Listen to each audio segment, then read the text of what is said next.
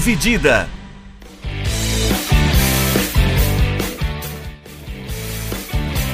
Fala pessoal, bem-vindos a mais um episódio do podcast Dividida. Aqui é o Vinícius Bringel, eu tô aqui com o Milani. Fala aí, Milani. Fala galera, fala Bringel, tudo beleza? Então, nesse episódio a gente vai tentar dar uma repassada nas, na reta final das grandes ligas europeias e tentar trazer um pouco do destaque do que vem acontecendo nas últimas rodadas, do que tem de importante para acontecer ainda para o final das grandes ligas. E eu acho que todas têm algum, algum tópico interessante ali para a gente trazer e tentar analisar o que mais interessante tem além do título, porque algumas dessas ligas, como a Bundesliga, já basicamente acabou, né, Milani? Exatamente, né, Bringel? A Bundesliga que quase todo ano é decidida antes da hora, né? Esse ano não é muito diferente. A gente já faltando... é, é quase por aí. O... Faltando três rodadas para o final do campeonato, o Bayern de Munique lidera com são sete pontos de vantagem em relação ao Leipzig, uh, que é o segundo colocado. O Bayern tem 71, o Leipzig tem 64. A competição ainda. A liga ainda foi competitiva, né? Até o jogo entre esses dois times na, na, no retorno, que o Bayern de Munique derrotou o Leipzig, se não me engano, por 2 a 1 e aí conseguiu abrir a vantagem. Mas o principal dessa, dessa competição, desse ano, né, dessa edição da Bundesliga, é a briga que está se desenhando pelas duas vagas da fase de grupos da Champions, né? As últimas duas vagas da fase de grupos da Champions. A gente tem Wolfsburg e Frankfurt em terceiro e quarto, com 57 e 56 pontos. Aí depois em quinto, o Borussia Dortmund tem 55 pontos. E ainda querendo beliscar uma dessas vaguinhas, mas já com mais dificuldade, o Bayer Leverkusen em sexto com 50. É... Uh, Wolfsburg e Frankfurt vêm fazendo campanhas muito sólidas, né? Uh, conseguindo bons resultados. Uh, eles não vão se enfrentar mais nessas tempora nessa temporada, mas tem confrontos difíceis. O Wolfsburg ainda pega o Leipzig fora de casa. O Eintracht Frankfurt tem, na, tem o Mainz, o já rebaixado Schalke 04 e o Freiburg como, como oponentes nas próximas três rodadas. É, tem tudo para se desenhar uma briga bem interessante, né, Bringel, por essas duas vagas. É, como você disse, eu acho que o Wolfsburg e o, e o Eintracht Frankfurt estão fazendo uma campanha de destaque que eu acho que a gente não esperava pela forma como vinha se desenhando nos últimos anos, com basicamente Bayern, Borussia, Leipzig e mais um intruso ali. É, e é bem interessante como eles vêm dá uma, um respiro novo, né? E eu, você deu uma repassada já no que vai ser os, os últimos jogos do campeonato, faltam três jogos, né? O do Borussia falta o Leipzig, o Mainz e o Leverkusen. Então eu acho que, cara, é difícil não ficar na mão do Borussia e mais alguém. Porque querendo ou não, eles vão, vão ter que chamar a responsa ali, é uma diferença de dois pontos e vai ficar muito feio se eles não conseguirem essa vaga. E por mais que o time melhorou muito nos últimos jogos, desde que saiu o Lucian Favre, né? Que só fazia o mesmo esquema e não conseguia mais evoluir o time. Mesmo com muitos jogadores jovens, muito potencial, não só com Sancho, Haaland, Bellingham, uh, o Reina, muita gente nova, potencial, mas o time não estava conseguindo ser consistente e defensivamente já tinha alguns anos, né? Que estava só só decaindo, não conseguia achar uma formação que equilibrava o time, né? Mas eu acho que todos eles têm um certo nível de, de força ali que dá para concorrer. E até como a gente estava falando antes, é engraçado como, olhando de uns anos para cá, o, o, futebol alemão foi mudando muito. A gente está lembrando do Schalke, né? O Schalke que agora caiu, para surpresas de poucos. É, e Demorou pode... ainda para cair, né? Então, e tem a chance de fazer um clássico com o Hamburgo no ano que vem, na Série B. Clássico dos derrotados. É, mas é triste que é um time que até uns três anos atrás estava brigando por título na. Não brigando, né? Porque o Bayern ainda dominava, mas ele estava brincando ali, fingindo que estava tentando ganhar. Tá sempre ali no bolo de cima, né? É, e pro Schalke é o lugar dele estar tá ali. mas o time que sempre revelou tanta gente, tanta gente nova para a seleção alemã, com caras. Putz, é, é, triste também ver uma situação dessa pro, pro Schalke. E também eu acho que é um reflexo. O Schalke é um reflexo do que é a situação na Alemanha atualmente para técnicos, né? Que, para surpresa de. Eu acho que muita gente que nunca parou para ver isso. A gente sempre fala do Campeonato Brasileiro, que é uma zona para técnico. Toda hora a gente muda de técnico. A Alemanha virou um novo Brasil para isso. Nesse, nessa temporada, só o Schalke teve quatro mudanças de técnicos. Saiu o David Wagner, depois o Manuel Baum, depois o Rob Stevens, o Christian Gross, e agora está o Dimitros Gramovis, que eu não sei quem é esse cara, mas beleza, né? Os caras têm que achar alguém para comandar o time. O mais Atualmente é o entregador de colete, né? É o cara virou um entregador de colete, só porque você não treina, não tem o que fazer, né? Boa solução, tio. Não importa, pode trazer o Guardiola, não tem como. O mais também é outro time que teve três mudanças de técnico só nessa temporada. Com o Achim Bierlotzer, depois o, o Lichter, depois o Sievert e agora o Bo Svensson. E também foi interessante que é, nessas linhas de mudança de técnicos, né? Teve outras mudanças que a gente não esperava tanto, que eram caras que estavam bastante tempo em nos seus cargos em times grandes, como o Peter Boss há mais de dois anos no Bayern, o Lucien Favre também há quase três anos no, no Borussia, o Hansi Flick, que todo mundo pensava, nossa, o cara vai fazer uma dinastia aqui no Bayern, teve problemas na, com a diretoria e vai comandar a seleção alemã, o Marco Rose tá saindo do Mönchengladbach. E parece que é meio que uma dança das cadeiras, né, Milano? Todo mundo tá meio que indo no lugar do outro ali, estão brincando um com a posição do outro. É, é bem isso, né? Porque uh, o, o, sai um técnico, entra outro já ali. É, é um costume, uh, meio que um costume né, dos times alemães de, de já puxar técnicos de times teoricamente abaixo na hierarquia, né?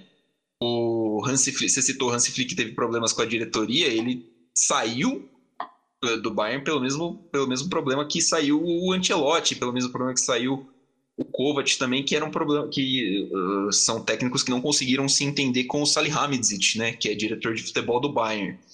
E o Bayern já, já anunciou que trouxe o Julian Nagelsmann, que ficou dois anos no Leipzig, né? É. E o Leipzig, por sua vez, já anunciou que tirou o Jesse Marsh do, do Salzburg, do Red Bull Salzburg, que, era, que é outro time da franquia.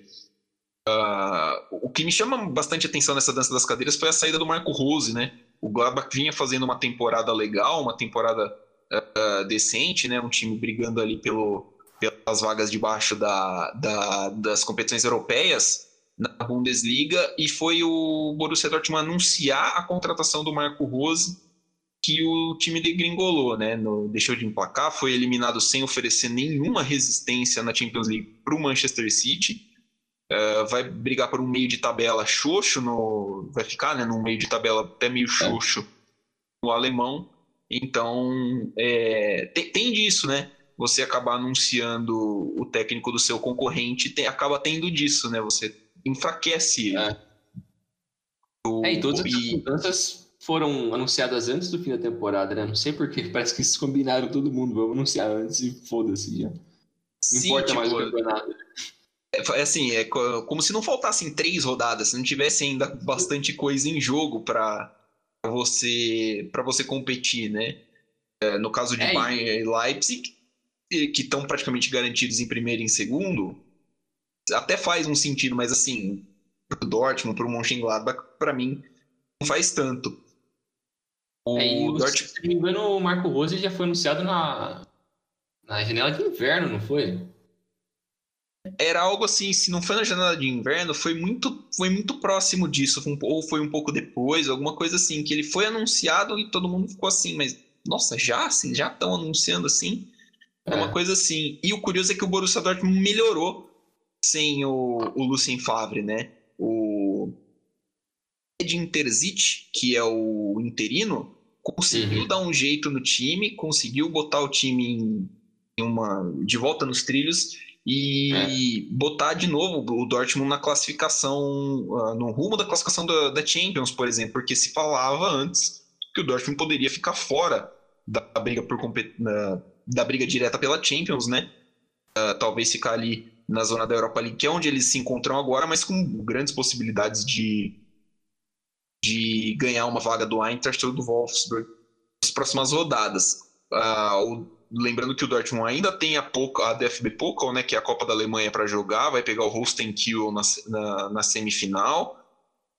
Querendo ou não, chegou longe, né? Foi uh, até as quartas de finais da Champions League, uh, é. sendo derrotado pelo Manchester City. Então, talvez, né, o anúncio muito, muito premeditado do, do Marco Rose, uh, tendo em vista esse desempenho que o Borussia Dortmund teve na segunda parte da temporada, pode botar uma pressão nele para a temporada que vem, uma pressão é. que ele provavelmente não ia querer gostar de ter, não. É, e só trazendo um número que a gente pegou aqui, a Bundesliga é a liga com o maior número de mudanças de técnico nessa temporada. No total foram 19 mudanças só nessa temporada. Em comparativo com as outras grandes ligas, a Inglaterra teve 4, a França 16, a Itália 12 e a Espanha 8. E se você pensar desde a temporada 18-19, a Alemanha tem 49 mudanças, a França 45, Itália 48, Inglaterra 28 e Espanha 42. Então, é algo a se pensar, assim, né? Por que está acontecendo tantas mudanças de técnico na Alemanha, sendo que é um país que eu acho que depois da, da Copa do Mundo, assim, da Copa do Mundo 2014, eles sempre passaram uma imagem de que é um país que sempre pensa muito metodicamente, não se apressa demais, sempre tem um, sempre foi bem, uh, sempre foi exaltado o planejamento, né? Isso, exatamente. E assim, é, a gente tá, citou na, na, na, última Champions, a 19 e 20, dos quatro semifinalistas, três técnicos eram alemães. É. Então, é, de três estilos diferentes que seja. Então, estava muito em alta, mas mesmo assim a gente percebe que dentro da liga tem uma rotação muito forte um, em relação a esses, a esses treinadores. É, não sei se é um reflexo da, sei lá, de uma certa impaciência dos times em tentarem buscar um resultado mais rápido ou se é uma incapacidade de, de trabalhar com alguns talentos, porque a Alemanha também ela é uma, um país que trabalha bem os jovens, né, e tenta também pensar alguns jogadores nos países dos extremos ali. Então, não sei, acho que é algo a se pensar e muito mais complexo do que isso. Mas passando para a próxima liga, que é, que é o italiano, né? O italiano para nossa felicidade, não vai ser mais da Juventus. Muito provavelmente vai ser da Inter, o título desse ano. E eu acho que a coisa mais interessante que a gente pode é, ficar feliz, na, na, verdade, pelo futebol italiano é o ressurgimento do, dos grandes times, né? Porque a, a Juventus sempre dominou nessa última década e com o desaparecimento da Inter do Milan, isso foi muito mais mais concreto para eles. E agora eu acho que a, com a volta do Inter e o Milan sendo competitivos e com uma certa consistência de Lazio, Napoli e Atalanta, eu acho que o campeonato se tornou muito mais competitivo e, e é, é muito mais comum agora você ver também esses times italianos sendo competitivos nas competições europeias, que nem a Roma hoje. Na semifinal, beleza, eles tomaram um pau, mas o time italiano na semifinal de uma competição europeia, é importante. E a Atalanta no passado foi super bem na Champions, caiu pro, pro PSG, né? PSG. É, a Inter esse ano não foi bem, mas eu acho que é mais uma questão, foi mais um, uma fase ali que eles não estavam muito bem no primeiro semestre do ano, mas engataram uma sequência muito boa. E o Conte, ele, ele sabe fazer um time dar certo, né? Ele tem problema de, de gerenciamento com, com todo mundo, porque ele é louco, mas ele sabe ser é. técnico. Aliás, a, a, Itália tem essa, né, de técnico que, que não tem um gerenciamento de elenco muito bom, né? É o Conte, é o Sarri, né? Ou uma é. galera meio pancada das ideias, mas que o time dentro de campo geralmente até corresponde, né? Sim. O... Inter teve esse momento ruim na temporada. Eu lembro que eles tiveram alguns problemas políticos, né? O grupo chinês que, que controla o time passa por problemas, né? O futebol chinês tomou um baque lá foi limitado o investimento e coisas assim. Então o grupo, o grupo Jiangxin, é, Jiangxin, Jiangxin, Junjin, é, é uma coisa assim. que, que, que tem um time, Sunjin, acho que é, que tem um time na Liga. Chinesa também, ah, passou por esses problemas. Ao que tudo indica, já foi acertado que vai ter um investimento, vai continuar tendo investimento na Inter para a próxima temporada. E, e acho que é justo, porque assim, é um time da Inter que é legal de você ver jogar. Uma dupla de ataque que tem o Lukaku e o Lautaro, que é estão descarrilhando de fazer gol. O, o Lukaku, para mim, ele é, sei lá, ele é top 3 de atacante no mundo hoje. É, porque ele é muito É, centroavante eu acho que é Lukaku, Kane e Haaland. Não, e o Lewandowski ali. Esses quatro eu acho que. Acho, acho, que é, acho que é por aí. Acho que é entre eles mesmo. Não tem jeito. É, Porque ele é grande, ele é talentoso, ele é bom, rápido. Assim, É um tanque, mano. é isso mesmo. Então acho que é, vale a pena. é, seria injusto até com a Inter não ter é, uma sequência esse time tão legal. E, e aí, por mais que já esteja quase né, definido o título, a gente tem uma briga muito legal pela, pelas vagas da Champions de novo, né? Atalanta, Napoli, Juventus. Sim. Milan, esses quatro times brigando por três vagas, estão separados por só dois pontos. A Lazio tem 61 e um jogo a menos. Então, são, é, que nem você falou, é legal você ver esses times de volta no grande cenário, né? Ah, eu fiquei com a impressão de que o Napoli perdeu um pouquinho da força nesses últimos anos. O Napoli que chegou a brigar, fez campanha histórica com o próprio Sarri, né?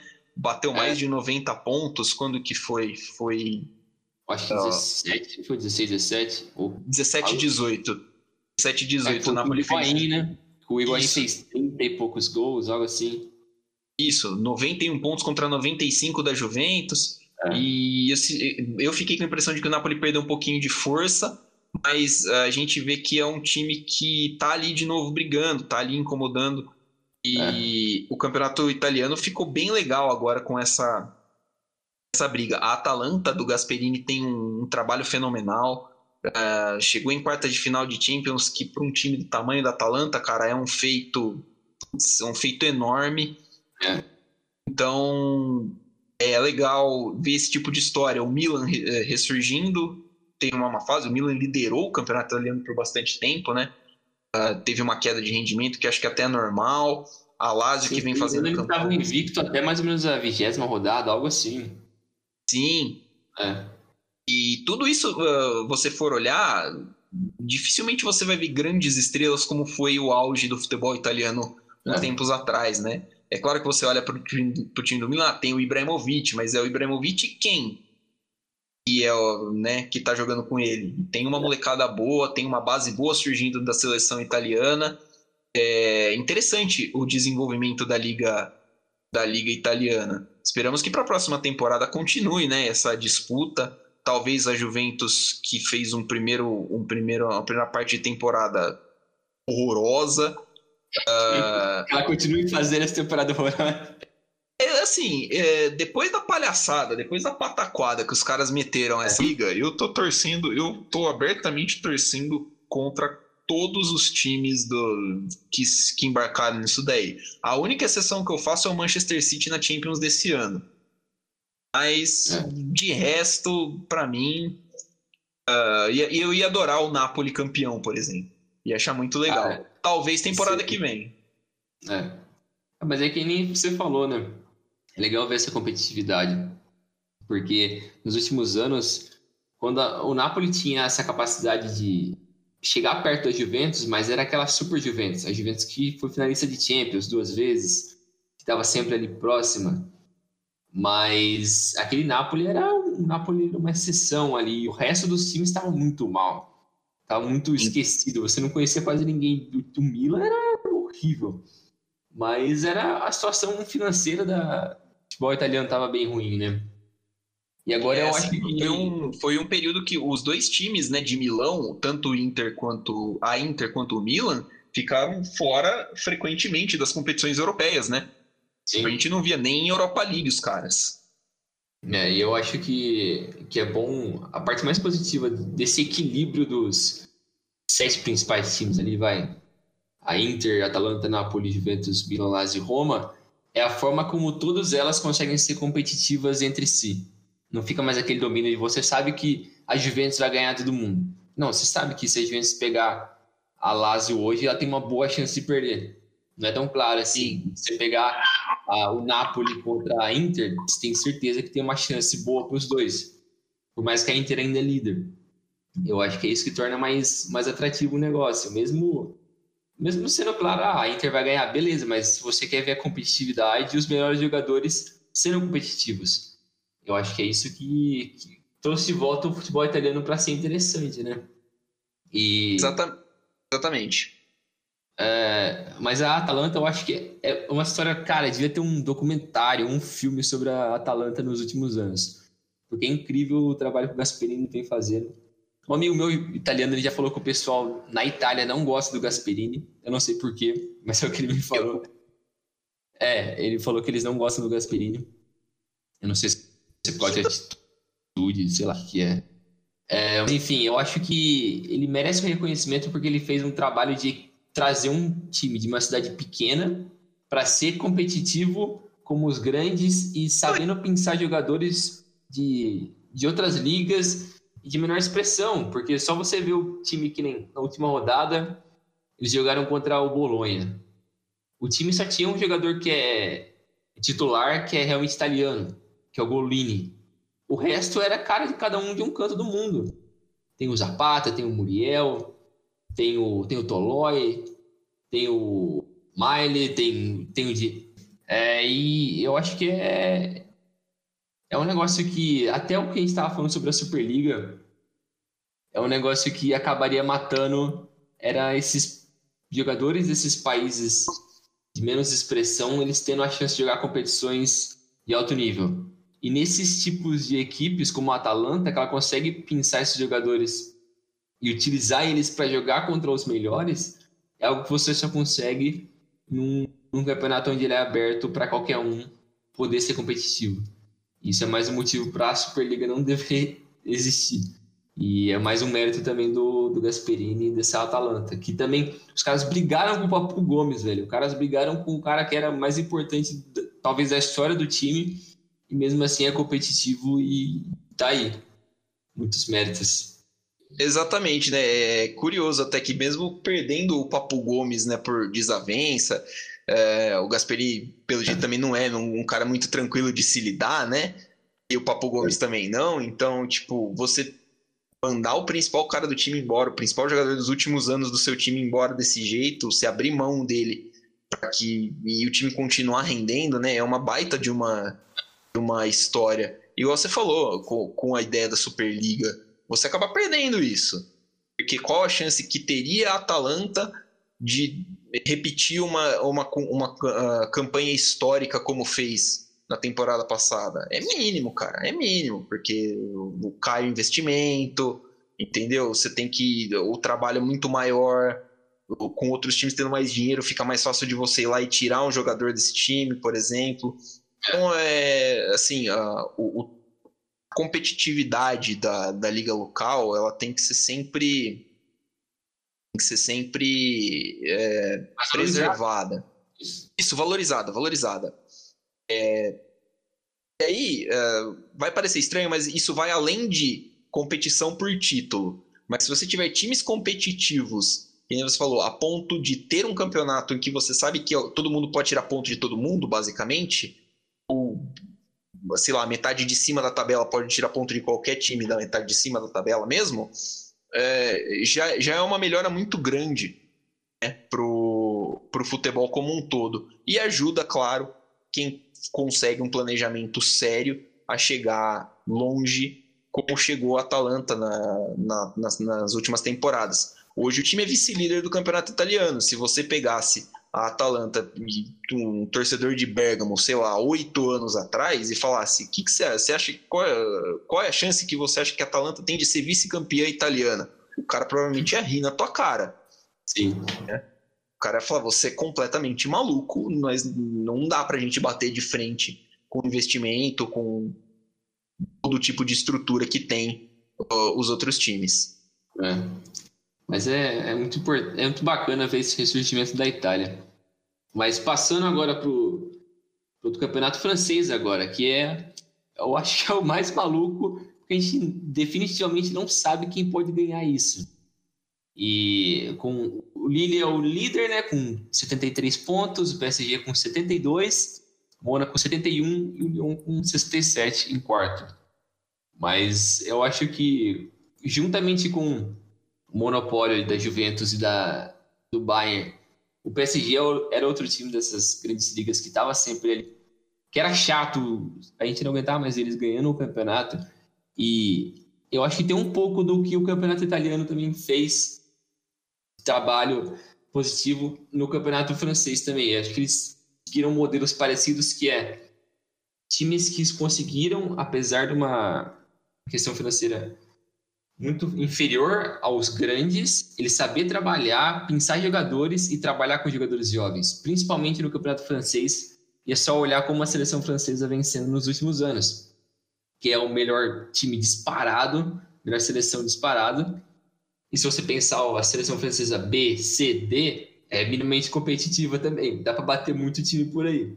Porque eles vêm trabalhando os jovens jogadores muito bem. E, ah, eu também esqueci de falar do Lens, né? O Lens é o quinto colocado. E só para curiosidade, o valor de mercado da equipe do Lens é 10% do valor de mercado do time do PSG. 10%. E é um time que está em quinto colocado no francês. É, é absurdo o, o lance que subiu, né? Ele subiu essa temporada e já está em quinto no, no, no, na competição. E assim, na frente de times como o Marseille, como o Rennes, né? Como o Saint-Etienne, o Nice, times que estão. Uh, times que são times de primeira divisão da Liga Francesa há muito tempo, né? Uh, o investimento da, da França no, na formação de jogadores, cara, é muito importante porque assim, a França é a quinta liga entre o top 5, né?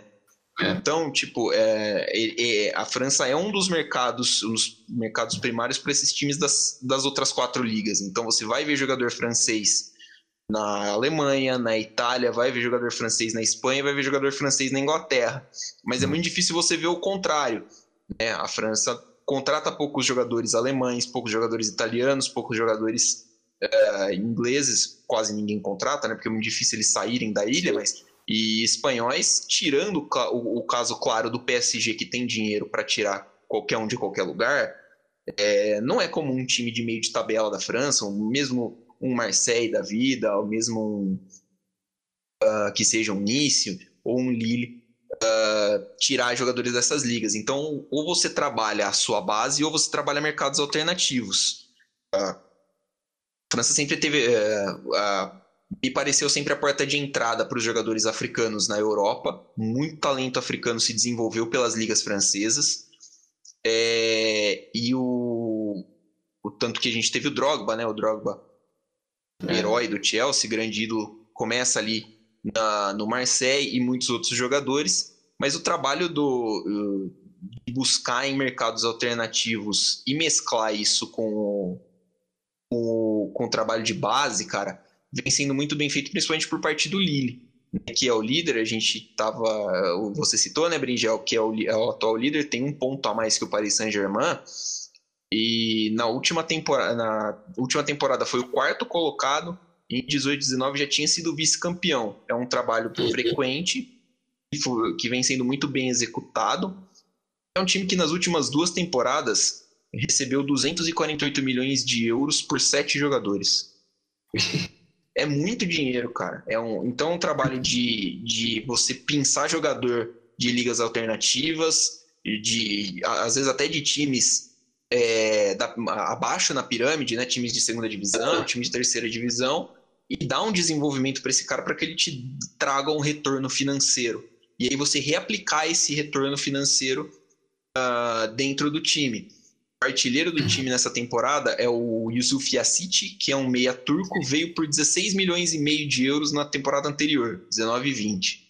Líder de assistências é o Jonathan Bamba, um ponta que veio do Saint-Etienne a custo zero.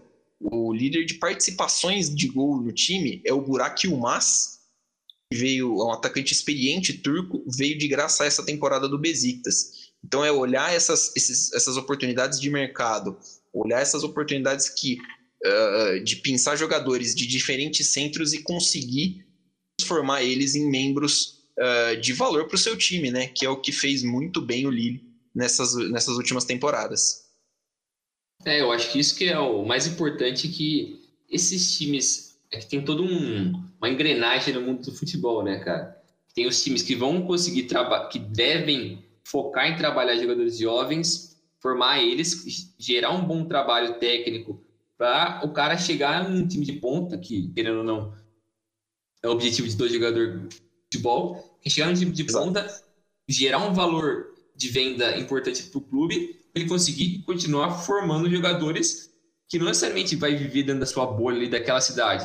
Ele vai conseguir é, colocar esse dinheiro em vários outros lugares do mundo. Então, você vai conseguir é, financiar a melhora do futebol em outras cidades menores. Com esse, esse dinheiro vai sempre se espalhando. Então, eu acho que o Lille e outros times franceses conseguem fazer muito bem isso e conseguir, como você falou, pensar jogadores de outros extremos, principalmente jogadores é, africanos, e trabalhar muito bem isso.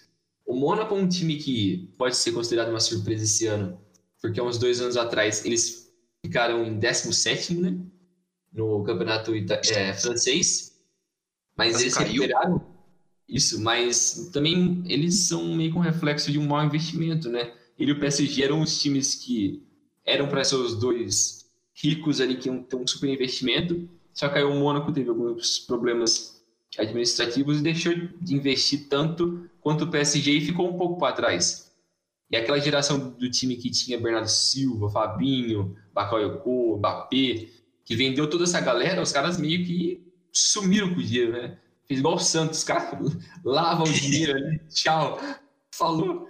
Aí você nunca vê o dinheiro retornando para o time para ele continuar funcionando e gerando outros jogadores. E teve esse período ruim, mas já voltando a ser competitivo agora. Por mais que tenha alguns investimentos questionáveis ali, né? Tipo o Volan, o Ben Eder, o valor pago por eles, eu não sei, geralmente faz sentido pagar 40 milhões do Ben Eder, mas o time tá ali em terceiro, né? Tá a dois pontos do líder. Então, acho que não dá para questionar muito isso. Mas é, é interessante eu acho que a Liga Francesa é o que mais trabalha bem esses jogadores jovens e consegue extrair bem o que eles podem é, oferecer para a liga e para o futebol como um todo. E depois, como o mundo vai usufruir disso, é outra história, mas eu acho que eles ajudam bem nisso.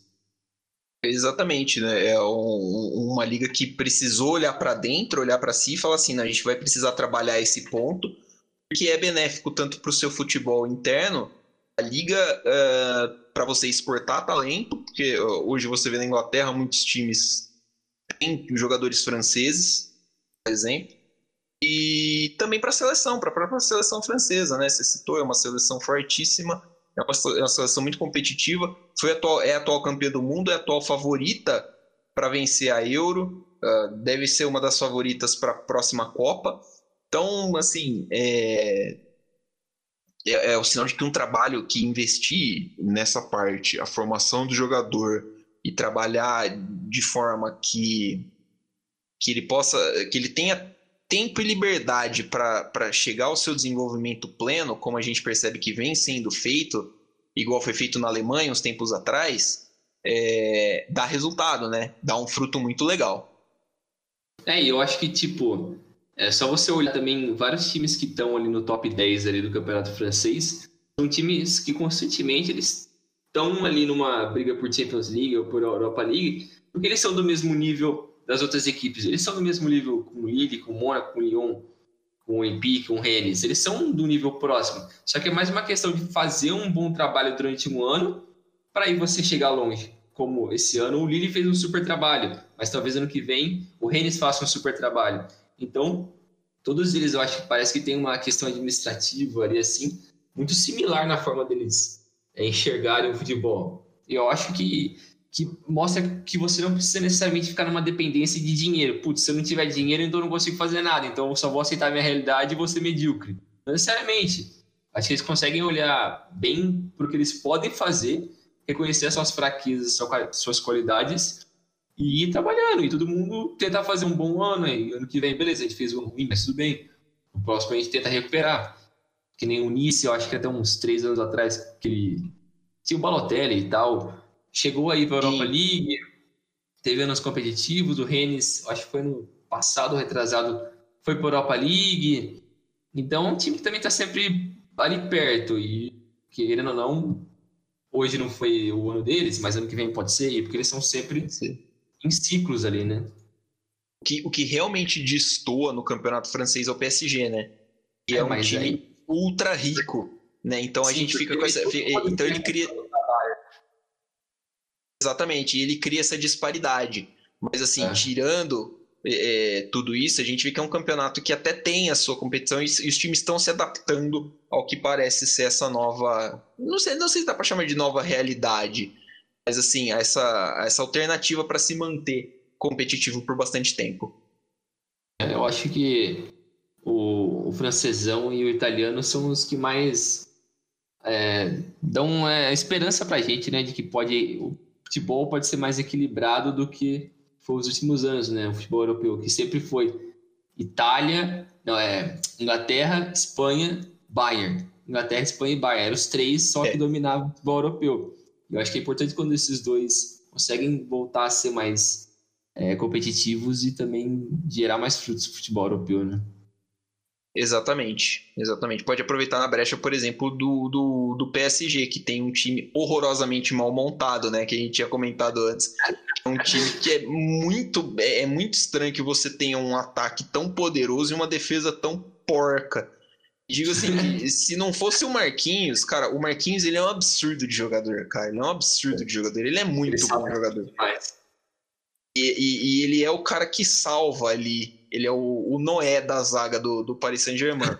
Se, se, os times franceses conseguirem se aproveitar de enquanto o PSG não, não entende como que monta um elenco completo, é, tem tudo para continuar tendo é, versões legais né, da, da, do campeonato francês.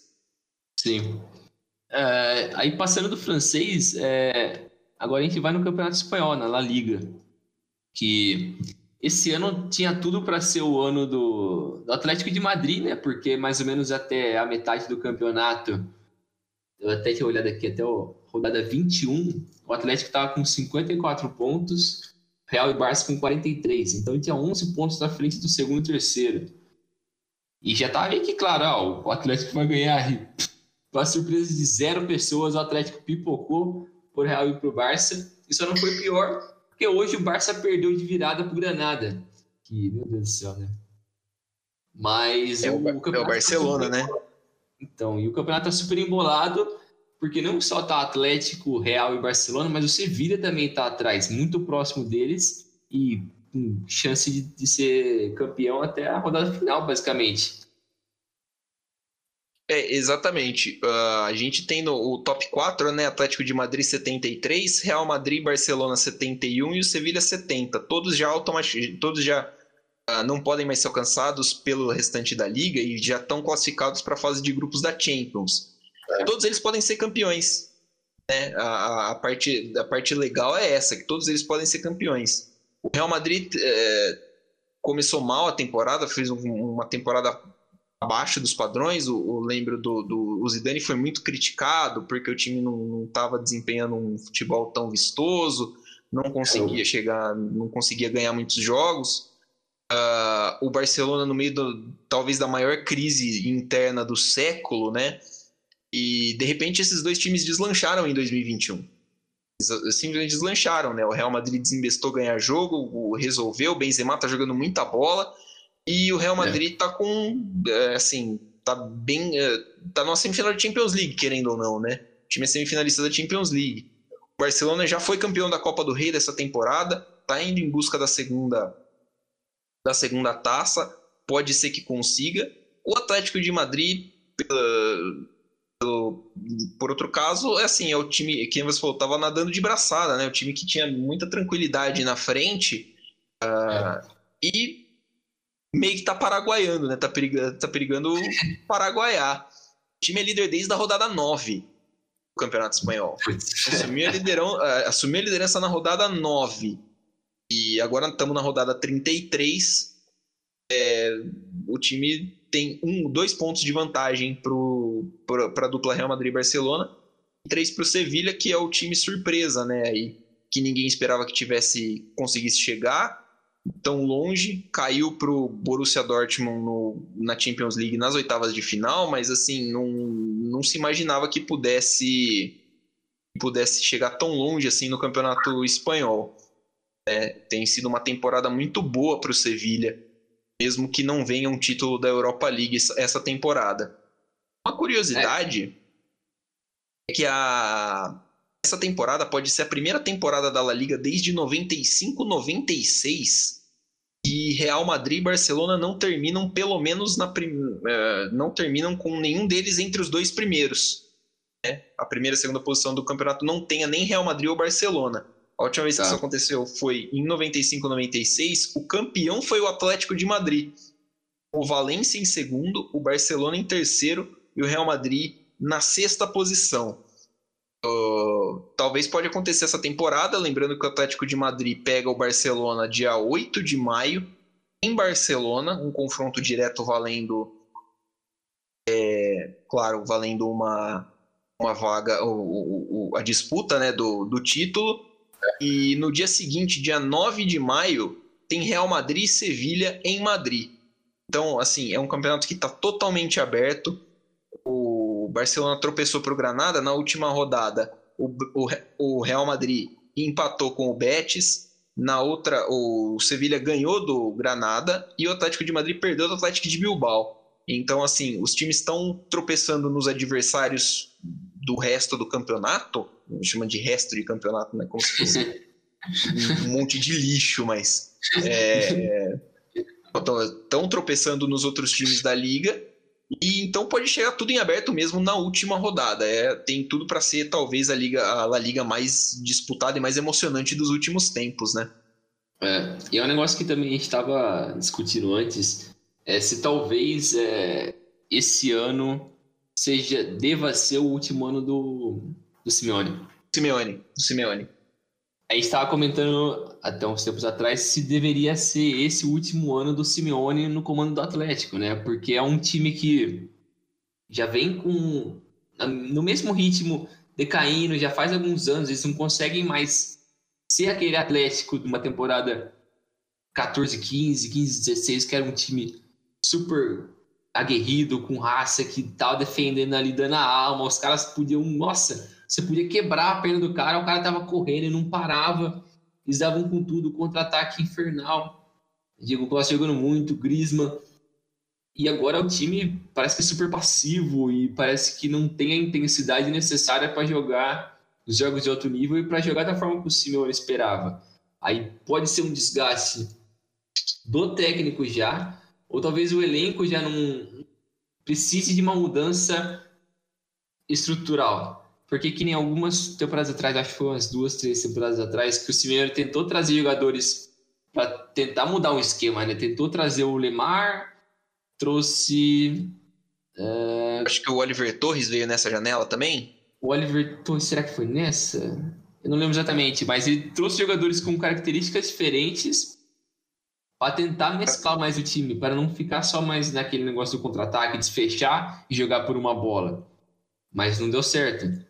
Tanto que eu lembro que na temporada 18, 17, 18, eu achava que era o ano que o Atlético ia finalmente destruir, porque ele já estava numa crescente absurda e o time estava fechadinho, mas o time não ia. O time não conseguia mais ser competitivo. E infelizmente, quando você está numa liga com Real e Barcelona, onde eles são ultra regulares, é muito difícil. Você tem que estar tá sempre um passo à frente deles. E ainda mais nessa temporada, que como você já disse, eles, ambos, Real e Barça, foram muito frágeis no início da temporada, com inúmeros problemas. O Barça com problemas extracampo, o Coman brigando com o Soares, com o Rick, dizendo para o Rick Puig não ficar, com um gente não sabia o que fazer, o Messi queria ir embora, uma zona. Os Zidane não conseguiram meio que encontrar um esquema certo para o Real. Vários jogadores desgastados também já com o elenco.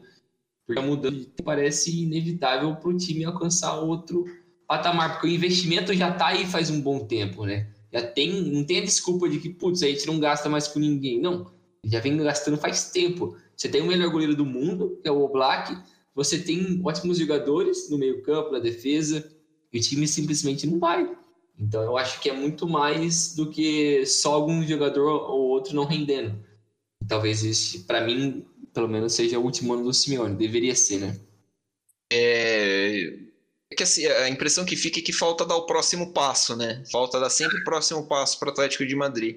Porque, assim, o Atlético, durante toda a maior parte, né, do, do dessa dessa uh, do, do, tempo, né, que o, o Simeone tá no comando, e acho que é até comum uh, você jogar de como um, um, entre aspas um, under, um underdog contra o, o Real e o Barcelona é, acho que faz sentido, de verdade. Mas assim, chega uma hora em que quando você atinge o nível que o Atlético de Madrid uh, atingiu, o Atlético de Madrid foi campeão do Campeonato Espanhol não tem muito tempo. O Atlético de Madrid uhum. esteve no top 3 do, do campeonato, está no top 3 do Campeonato Espanhol, termina nas três primeiras posições do Campeonato Espanhol há muito tempo já, de forma muito regular, é um time muito regular.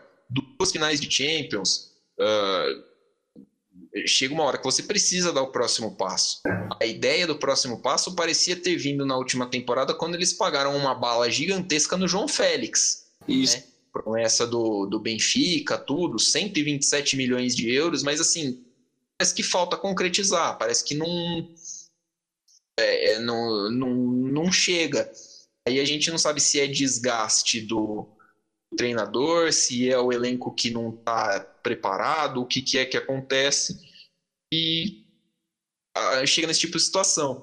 Uh, essa, essa temporada poderia realmente ser a temporada do título. Achei que viria com muito mais facilidade esse título do Atlético de Madrid, visto os inúmeros problemas de Real Madrid e Barcelona, mas a, a paraguaiada veio meio forte, né? Mas, assim, há de se convir também que o, o Simeone está há 10 anos já no Atlético de Madrid. É, chega uma hora que o, o, o desgaste mesmo da relação uh, Simeone-Atlético-jogadores é, talvez tenha, esteja falando mais forte. Aí, o, o, Atlético, como time, tem que pensar o que, que vai querer fazer. Vamos manter o Simeone, vamos oxigenar o, o elenco inteiro? Porque, querendo ou não, você precisaria mudar muitas peças, né? Que, mais dinheiro. Mais dinheiro. Um ano pós-pandêmico, que as receitas caem.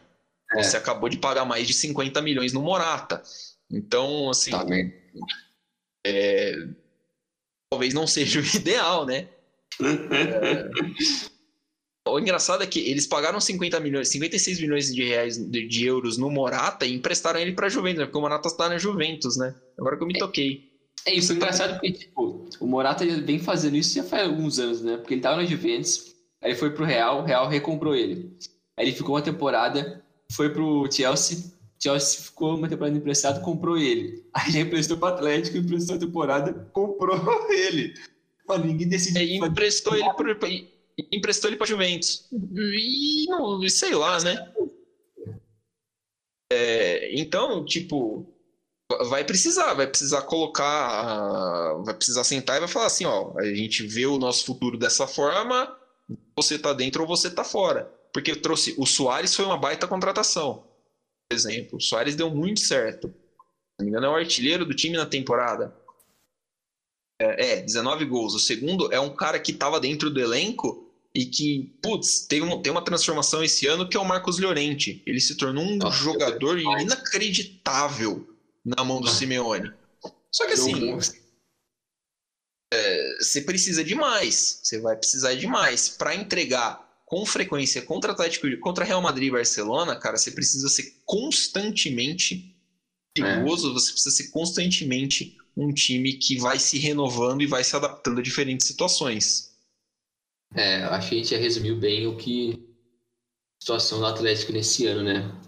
Faltando dar esse último passo e algo que a gente esperava nos últimos anos, com todo esse potencial do elenco e, e como o Simone mostrou que era competitivo nas mãos dele, né? Mas vamos ver o que vai acontecer nessa reta final. É, mas ficou bem claro também que o Sevilla merece muitos méritos também, porque por mais que sempre tenha um abismo dos três com o resto, que a gente chama, né, que é o Sevilha, Valência, sei lá, Atlético Bilbao, uns caras assim. Mas o Sevilha está mostrando que ele está muito competitivo. É, passando Sim. agora pro, pro campeonato inglês, fechar aqui, né? É interessante a gente olhar a forma como o chamado Big Six, né, não está sendo mais o, o Big Six, né?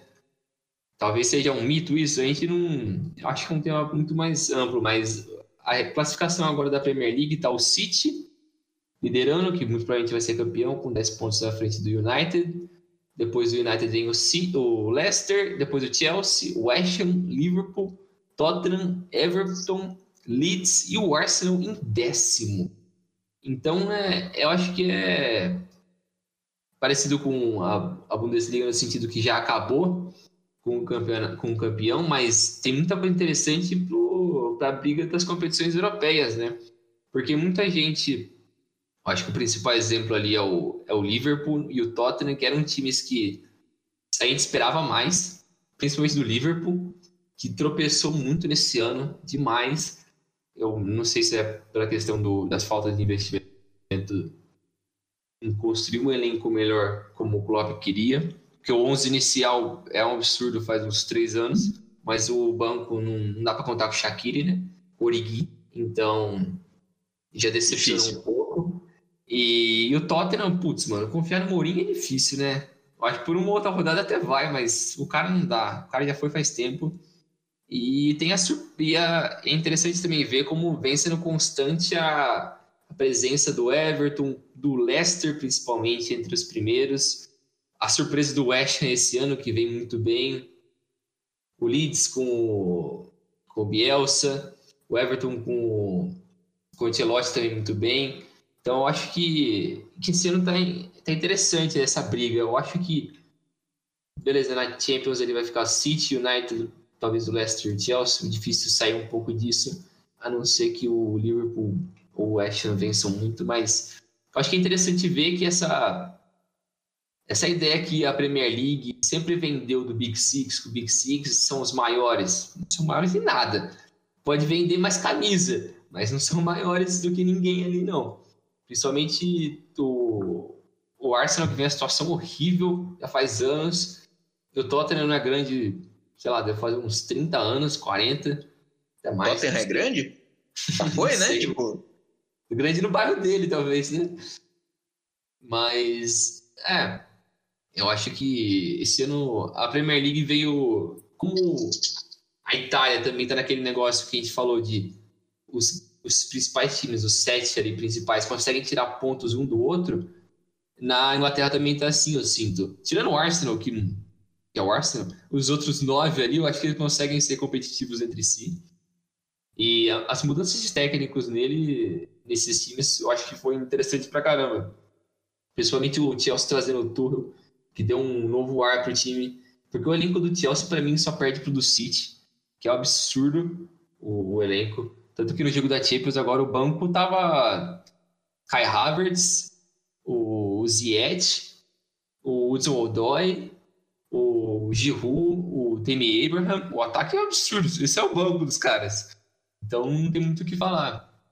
Mas eu acho que, que é interessante ver essas mudanças. O, Tottenham tá na hora de mudar. O Everton, acho que fez o certo com, com o Ancelotti, porque o, o Ancelotti parece que ele se encontrou no, no Everton, né? Porque ele gosta desse time meio povão, não de um time meio mídia, como é o Real Madrid. Mas que ganhou a Champions League, mas eles estava se mostrando bem competitivo com esse elenco, que tem bastante jovens. Eu acho que, a, Liga, a Premier League está bem interessante esse ano, né? É, sim, sim. Então é um campeonato que tem. Que, assim, ele é competitivo por natureza, né? Mas assim, esse ano tem o, o adendo de que não são os mesmos times competindo. O West Ham que quase caiu temporada passada, e aí chega o David, um David Moyes totalmente Aleatório. É, aleatório, desacreditado. E assim, o cara fala, porra, mas o David Moyes, irmão, de novo esse louco aí, e não sei o que tem. E de repente o cara tá em quinto. Né? De repente o cara ligando por uma vaga na, na Champions League. É, mas assim, é o. É, todo técnico para ser grande, acho que ele já precisou perder algum título. Né? Então, acho que é o tenha corrido com o título, que é, de novo, um ótimo trabalho do Guardiola, é mais um ótimo trabalho, mas assim, é meio que o que você espera que o City faça. É. É, é, tente, chegue mais perto a dominar a liga, que é uma liga muito difícil de ser dominada. O City tem empates e quatro derrotas. Uma performance muito boa. O segundo, o segundo colocado, que é o Manchester United, tem 19 vitórias, são 5 vitórias a menos que o, que o Manchester City, cara. É uma diferença muito é. grande. É, o United também tem um trabalho interessante Sim. do Solskjaer. Os caras tá conseguindo levar esse United aí. Parece que deu uma engrenada para mim depois dos jogos do, dos primeiros jogos dessa semifinal. O United parece ser o franco favorito para levar o título. O, o, o chama bastante atenção, né? a, que nem você falou também, a meio que remontada do Chelsea, né? Com o Tuchel. É conseguiu encaixar o Havertz, apesar do Werner continuar perdendo mais gol do que outra coisa. É.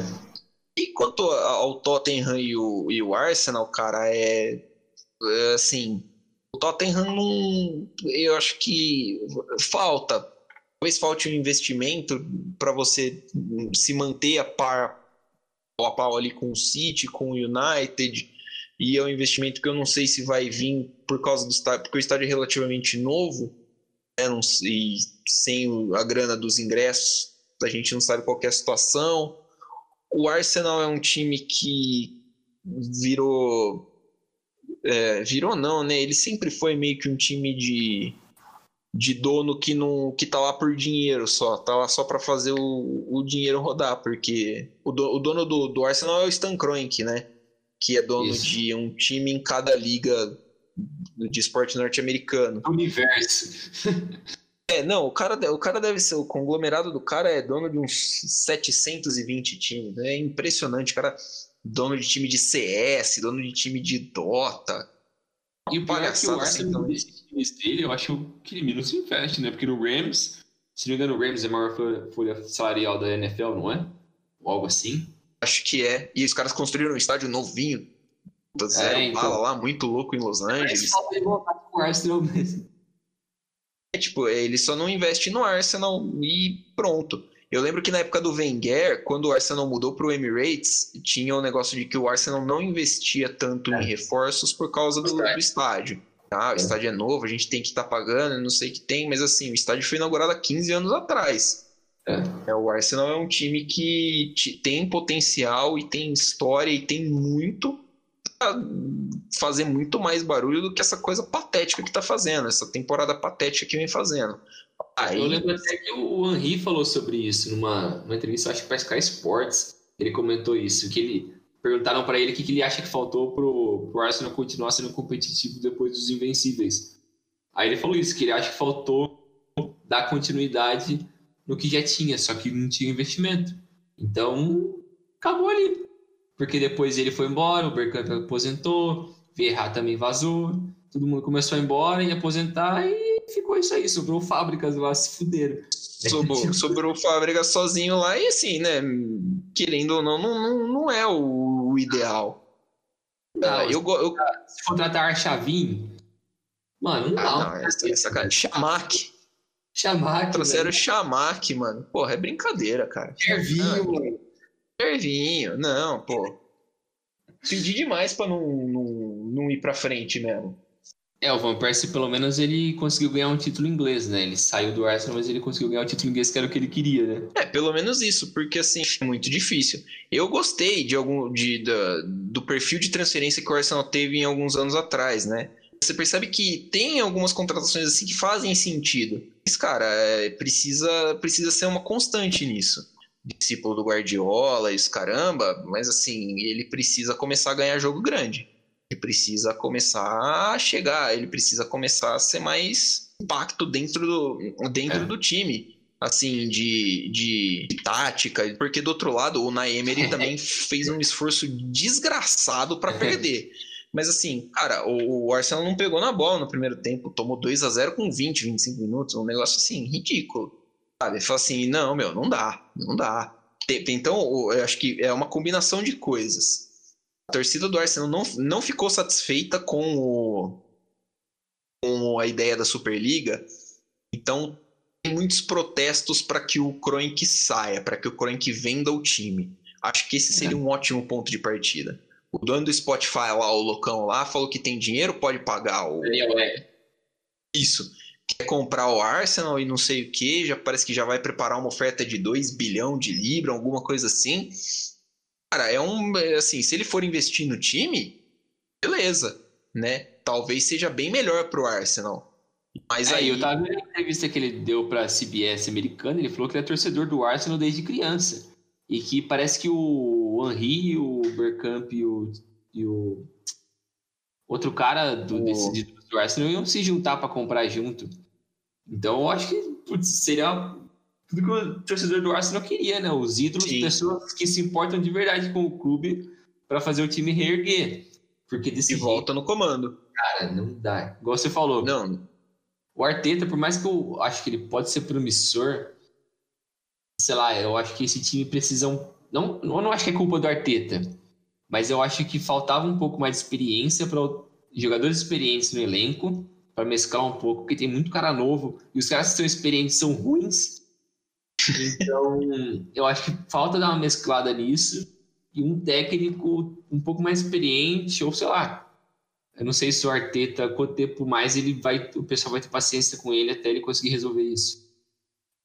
É, eu acho que é, acho que é por aí, acho que é bem, bem isso mesmo, porque assim, você, quem você tem de mais experiente assim no elenco? Pô, o Bellerin, você tem o no meio você tem o Chaka, jogadores que estão há bastante tempo ali, e cara, honestamente, né, não são jogadores que você vai olhar e falar assim, nossa, são realmente jogadores o capitão do time é o Aubameyang, né, irmão? O Aubameyang é um empurrador de bola faz uns quatro anos. E o banco dele é o Lacazette, velho. Pelo amor de Deus. Entendeu? É, Assim, eu acho que, é que nem você falou, o Arteta talvez não seja o principal culpado. Ele, eu acho que ele tem uma parcela de culpa, mas ele não é o principal cu- culpado e a culpa não pode cair inteiramente sobre ele. Porque é um Sim. problema que o Arsenal vem tendo há muito tempo. É. Não é de agora. É, Mas, desde assim, o Wenger. Desde os últimos, Sim. sei lá, 4, 5 anos do Wenger lá, só tava na desgraça. O time só, Só. passava vergonha na Champions. E no Campeonato Nacional não fazia nada, só ficava em quarto e é isso aí, tchau. é que conseguia, né, uma quarta posição ali, uma uma, uma posiçãozinha interessante para que pudesse, tipo, continuar pelo menos no indo para as competições europeias, né? Esse ano não vai. Essa É. temporada não vai, porque não vai conseguir chegar num- numa vaga de, de Conference League que seja. A diferença ali pro Tottenham que tem que tá nessa vaga hoje, é a sétima posição. Vou fazer a conta aqui rapidinho, são sete pontos. né? Eu acho que sim, não vai dar. Eu acho que não, não rola, porque você tem times mais competitivos, como por exemplo o Everton e o Leeds, que tem, um, tem uma certa vantagem ah, na, frente dele, na frente deles. E também, tipo, o Everton ele tem um jogo a menos que, o, os outros times ali, né? Ele tem 32, então ele pode chegar a 55, que é a pontuação do West Ham. Verdade. Então, Isso é verdade. sei lá, eu acho que tá um bolo muito grande ali de uns Everton, Tottenham, Liverpool e West Ham pra brigar pela Europa League ou talvez roubar a vaga do Chelsea na, na Champions, mas eu acho difícil. Mas, sei lá, eu acho que talvez quem mereça mais isso seja o West Ham ou o Everton. Não sei. Pro Liverpool seria muito feio ficar fora de competição europeia, né? Eu acho que o pessoal ia ficar muito bolado. Sim, acho que ia ficar tipo. Ia ser um baita de um, um balde de água fria no, no Klopp É. e todo o investimento, todo o planejamento que ele tem. Ah, mas assim, mostra que o planejamento do Liverpool também tem buraco, né? Um- de- aliás, um buraco não, tem uma cratera, porque você tirar o Van Dijk do time e o time não ter um zagueiro minimamente competente para suprir essa ausência, cara, é, é, é bizarro. É, eu acho que é É, muito e- bizarro. E é aquele negócio, né? Que eu tava falando, o 11 ideal do Liverpool do ano passado retrasado, beleza, sensacional, um time super competitivo, um dos melhores da Europa. Só que, cara, machucou alguém, quebrou o time, velho. Você Nossa, quebrou o time. Nesse ano, no da temporada, acabou Van Dijk e Diogo Gomes. Beleza, Diogo Gomes não é nada sensacional, mas ele é ok. Beleza. Do lado do Van Dijk, qualquer um vira bom. Aí, os dois se machucam. Você vai colocar quem? Não tem. Os caras colocam o Henderson e o Fabinho, tiram os caras do meio, colocam eles de zagueiro, porque você não tem opção. Aí acaba quebrando o meio. A solução, os caras tentam consertar um negócio e quebram outro. E não tem o que o Klopp fazer, porque ele já deixou bem claro que ele precisava de contratações e o time não ia atrás. E o Diogo Jota, que era um cara para ser o, reserva de todo mundo do ataque, se machucou também. Deixou um tempão eles fora. E o meio-campo, o Thiago, que era para ser a solução para o meio perfeito do Liverpool, acabou não engrenando. Depois, com esse plano de defesa e todo mundo sendo jogado com a defesa, o cara ficou meio que sozinho ali, tendo que jogar com o Hinaldo e, sei lá, quem era que era o outro? Milner? O Milner, né? Tem o Milner, tem o Keita, que, putz, o Keita veio com uma puta expectativa e também não deu muito certo, né? Guardou dele, porque é bom jogador, mano, mas o cara não consegue, não consegue dar certo. Não, não, não engrenou, entendeu? Ele então... o canto em alguns aspectos, porque ele, ele morde a bola toda hora. O cara, tão com a posse, ele vai em cima, ele fica. Em, não deixa os caras respirarem. Só que o cara não dá certo no, no... Ah, e aí tem sempre um problema, né? Ou é lesão, ou é alguma coisa, ou é a competição que não. É a competição, é. tipo, dentro do elenco. Mas é, eu achei estranho a ida do Thiago pro, pro Liverpool, porque eu pensei que o Thiago talvez não fosse se encaixar tão bem num jogo mais corrido como é o jogo inglês. Né? O Thiago ele é um cara mais. Um cara que não tem um ritmo tão alto, uma voltagem tão alta assim para jogar durante uma partida inteira. Mas assim, a primeira temporada geralmente é a questão de adaptação mesmo, então acho que é, é prematuro a gente julgar ele pelo que por isso. Mas assim, é, é, é, fato que você falou. O time precisa de melhores reforços, porque assim, a zaga hoje você tem como zagueiro puro mesmo, sem contar o Van Dijk e o Gomes, você tem o Kabak, que é, tem 21 anos e veio do Schalke, tem o Ben Davis, que é mais um lateral esquerdo, né? Tem o é. Matip, que, também, que curiosamente também veio do Schalke. Parece que assim, puta, eu acho o Matip muito fraco. É, pra ser reserva eu acho ok, mas. É. é, não, mas assim, né, tipo. E assim, dois moleques da base, né? O Rhys Williams e o Nathaniel Phillips. Sim. E assim, sendo que o Nathaniel Phillips é um, um, considerado um moleque da base, mas ele já tem 24 anos. Então já dá pra você falar que assim, ah, muito provavelmente ele não vai virar o Carragher, por exemplo.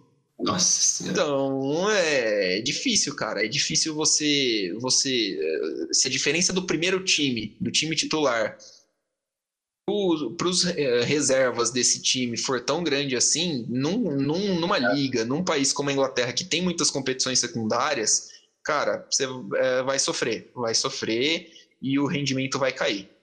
É, não tem Klopp quem salve, né? E também eu acho que umas coisas que é, sai na mídia, né, que tem uns problemas do Salah com a direção, com o Klopp, que ele quer mais um protagonismo, que ele quer isso, quer aquilo. Putz, cara, sei lá.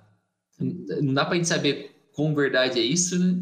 Só que é um time que tá tão fechadinho ali, complicado. Mas não sei, talvez o Real compre ele, talvez não. Ele tem a cara de um Real para mim. Mas, enfim, eu acho que é isso aí. Mais alguma coisa? Você acha que tem para falar aqui?